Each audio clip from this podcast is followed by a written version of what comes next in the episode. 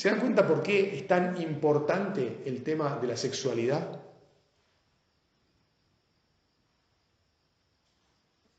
¿Se dan cuenta que es triste y también patético que hoy por hoy todos estos lobbies y en el fondo nuestra condición de naturaleza caída nos haya llevado a pensar que la sexualidad es algo completamente trivial? Porque esto es lo que vivimos. No importa la edad variada que tenemos aquí, de entre los 66 y los 20 y pocos años, este, en el público, para, para que todos tengamos bien en claro que lamentablemente la sexualidad hoy se concibe y se vive como un pasatiempo, pero además como un pasatiempo banal, porque hay pasatiempos y pasatiempos. Y, seguro que este hoy por hoy es, es, banal para montones y millones de personas. Y hay otros pasatiempos en los que se toman con mucha más seriedad y con mucho más cuidado y con mucho más lo que quieras. No me cabe la menor duda y no hace falta, me parece que, que discutamos demasiado sobre este asunto porque es así. Casi en, montones de, en montón de oportunidades, casi está al nivel de, no sé, la decisión de salir a tomar un helado. Padre, eso no nos sucede a nosotros, desde luego, pero como sucede a todo alrededor, y como hay que hablar con toda la gente que está a nuestro alrededor, y como hay que argumentar a todos esos, y ustedes tienen que argumentar, los más grandes tienen que argumentar a los hijos, algunos les tienen que argumentar incluso a los nietos, algunos ya no le pueden argumentar porque los hijos o los nietos, para, para tristeza de ustedes que me lo han comentado, han tomado una posición alejada de, todo esto que estamos meditando y, que efectivamente nos produce como un, shock mental, ¿verdad? Sí, ¿cómo puede ser? Yo había educado a mis hijos de otra manera. ¿Y qué fue lo que les dio vuelta a la cabeza? Bueno, además de las dos olas últimas que comenté, está todo la debilidad previa y etcétera, digamos. Entonces, Qué bueno es, Señor, que nosotros en positivo digamos, che, no tendremos que sembrar de vuelta lo maravilloso que es la posibilidad de entregarse libremente y responsablemente a otro. Libre y responsablemente, no, irresponsable, perdón, no, pero libre y responsablemente a otro, para amarlo y hacerlo feliz y con la convicción de que es perfectamente posible hacerlo por toda la vida. Tengo algunos conocidos, en concreto me acuerdo ahora de un compañero mío de clase de la primaria con el que no nos vimos por muchos años y, tuve oportunidad de hablar con él y había estudiado psicología en algún momento tenía, se dedicaba a otras cosas, a los negocios, pero en un momento se puso a estudiar psicología ya grande y me dijo, bueno, pues ¿sabes qué pasa? Me decía, es que el matrimonio para toda la vida es algo que era razonable cuando el ser humano vivía hasta 30 años, 30, 35. Claro, como es obvio, esto no es así. el hecho de que, de que ahora vivamos más años este, no está vinculado a una necesaria incapacidad incapacidad para seguir amando por más tiempo. Como si el amor pudiera este, ser superado por el aburrimiento o, por, este, no sé, ¿qué, qué factor del tiempo. Al contrario, la naturaleza humana reclama que ese amor sea cada vez más grande, más cuidadoso, más fino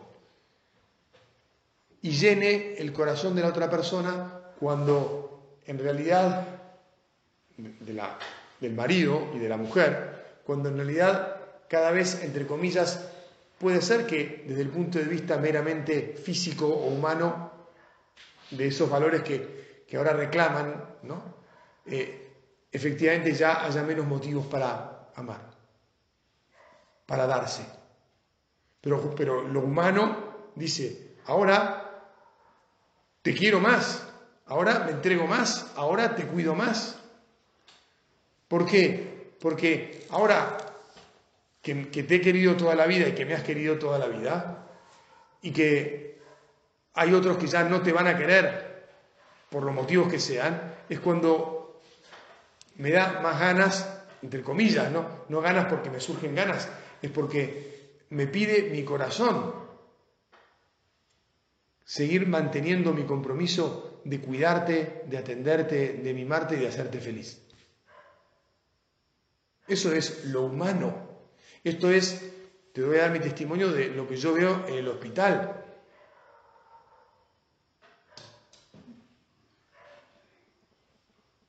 Esto es lo que se nota cuando llegan matrimonios que tienen 40, 45, 50, 55 años de casados y que te, lo dicen con orgullo, con alegría. es como que están casi esperando el momento para poder decírtelo. Padre, tenemos 40 años juntos, tenemos 45 años juntos. Bueno, y cuantos más, todavía más. Por supuesto, no, no voy a, dejar de mencionar que también es posible que en la vida matrimonial haya fracasos y dificultades. ¿eh? Y que haya rupturas aun cuando sean las dos incluso personas de fe. Son cosas tristes, cosas difíciles, que tal vez no se atendieron oportunamente cuando tuvieron como un primer este, golpe o choque, pero eso no invalida la verdad del proyecto originario de Dios y la experiencia de tantísimos en la que, nos dice, mira, la, la vida feliz va por acá, no va por el cambio, el recambio del amor, sino va por el compromiso en el amor. No va por el hecho de que, mirá, este, quitémonos de encima los problemas. Creo que fue aquí, pero también es una anécdota que de otro compañero mío, cuyo padre se casó tres veces. La primera vez con su madre y fueron tres varones, tuvieron tres hijos varones. La segunda vez se casó con otra mujer con la que tuvo cinco hijos.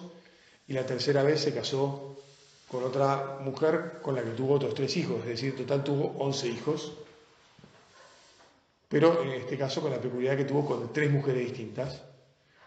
Y una vez este amigo nuestro nos contó a, sus compañeros que estábamos reunidos en una reunión de camaradería, me dijo, miren, papá este, en una oportunidad me dijo, mira, al final, fulanito, no voy a decir el nombre, al final fulanito uno se da cuenta que la segunda mujer es igual que la primera y la tercera es igual que la segunda y que la primera.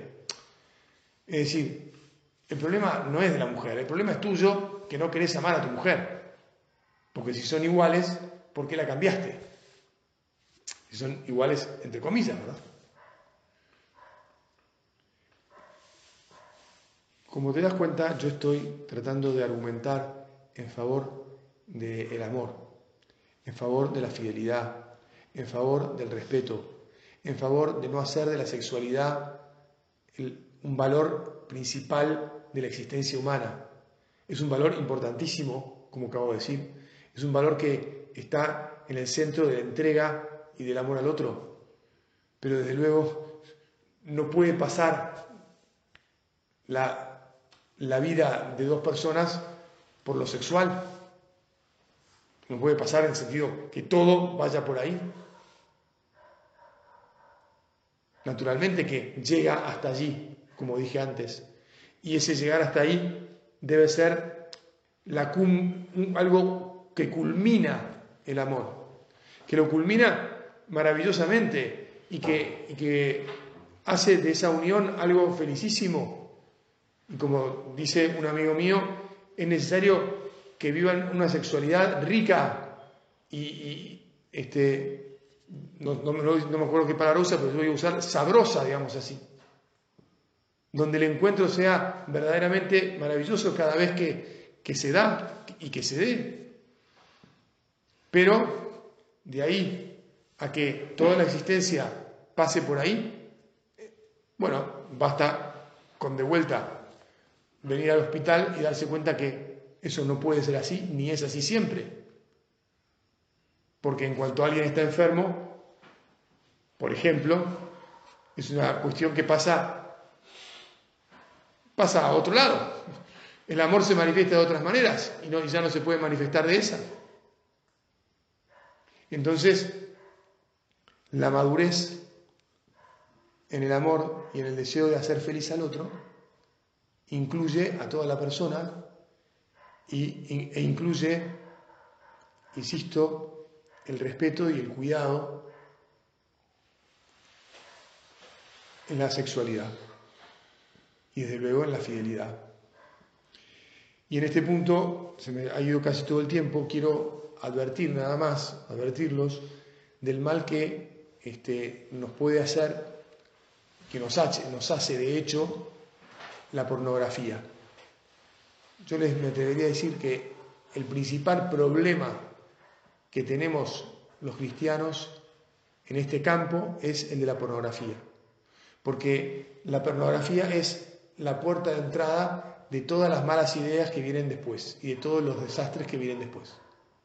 Es como el, agujero o la, que te hacen en, la muralla, por donde te entran este, a, un, bicho chiquito, no sé si conocen la anécdota de que por una muralla, o sea, te quieren un castillo, te colaban, te subían arriba un, chiquito que pasaba por un ojo de buey, así una ventana chiquita, un ventanuco, te meten en un niño, el niño de noche, sin que nadie lo vea, va hasta la puerta principal y abre la puerta y por ahí te entra todo el ejército. Bueno, la pornografía es absolutamente destructiva.